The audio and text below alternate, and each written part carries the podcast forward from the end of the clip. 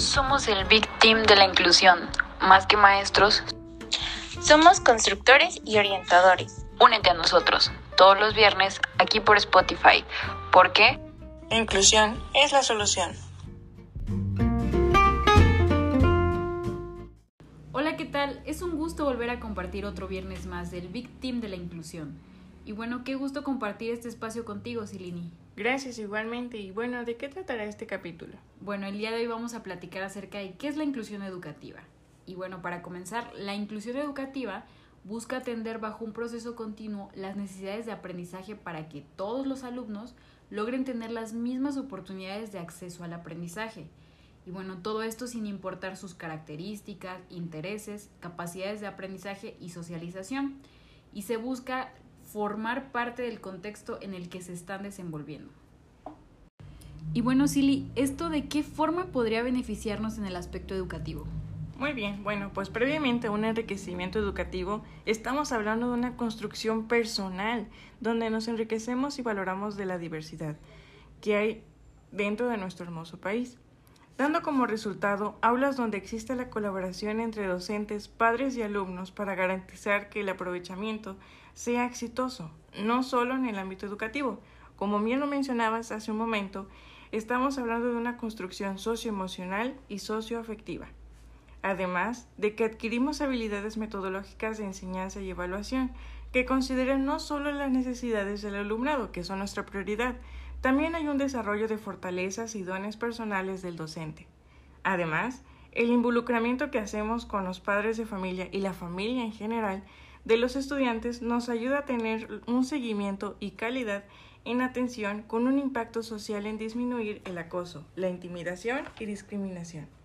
Claro, porque es también un medio de difusión e información y sensibilización a las personas.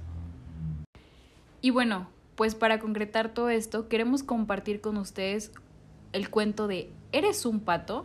Y esperemos que les haya gustado este capítulo y nos vemos en el próximo viernes de el Big Team de la inclusión. Y recuerda que la inclusión es la solución. ¿Eres un pato? Un día, un pato colorado encontró un hermoso lago del color del cielo. Como le gustó tanto, quiso que lo disfrutaran todos los patos como él y puso un letrero que decía, solo patos. A la mañana siguiente, Vio a un ave en el lago, se acercó y le dijo, ¿No has leído? Este lago es solo para patos. El ave recién llegada, sorprendida, respondió, Yo también soy un pato. ¿Pato? exclamó asombrado el pato colorado. ¿Cómo vas a ser un pato con esa cabeza verde y ese pico amarillo?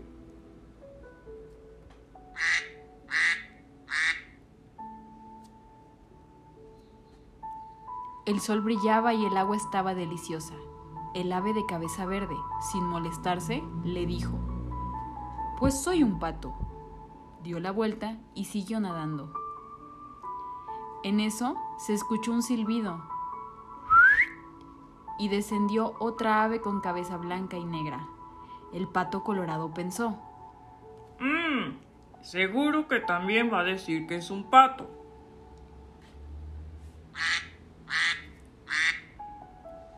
Este lago es solo para patos, le dijo. El ave con cabeza blanca y negra contestó. Yo también soy un pato.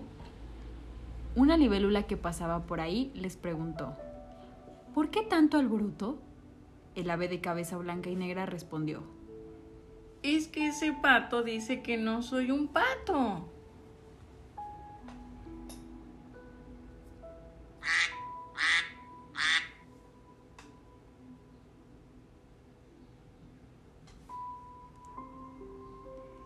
La libélula observó la situación y luego de unos segundos dijo, mmm, ¿por qué no hacen una prueba para ver si son de verdad patos?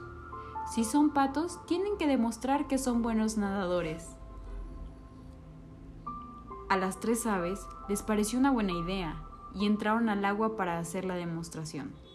La libélula frotó sus alas para marcar el inicio y mientras nadaban, El pato colorado, desconfiado, miraba de reojo a las otras aves, para asegurarse de que de verdad nadaran.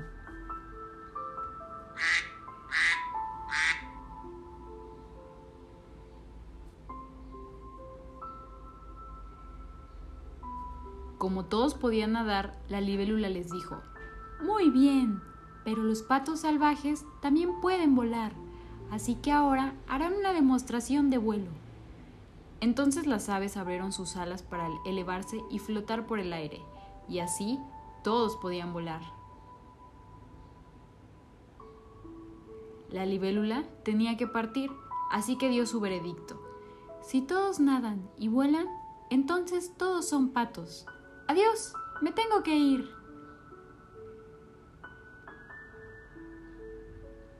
El pato colorado no podía creer lo que había dicho la libélula. Mmm, patos. Pero si nuestras plumas tienen distintos colores. Volvió a mirar a las aves y vio que sus patas eran muy similares, pues tenían piel entre los dedos y picos también. Eran muy parecidos con orificios en la parte superior.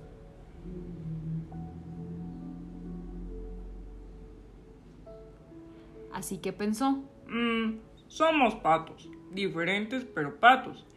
Y entró al lago para estar con ellos. Ese día, el pato colorado descubrió que más que diferencias tenían muchas cosas en común. Entonces, quitó el letrero. En el lago color del cielo había un lugar para todos.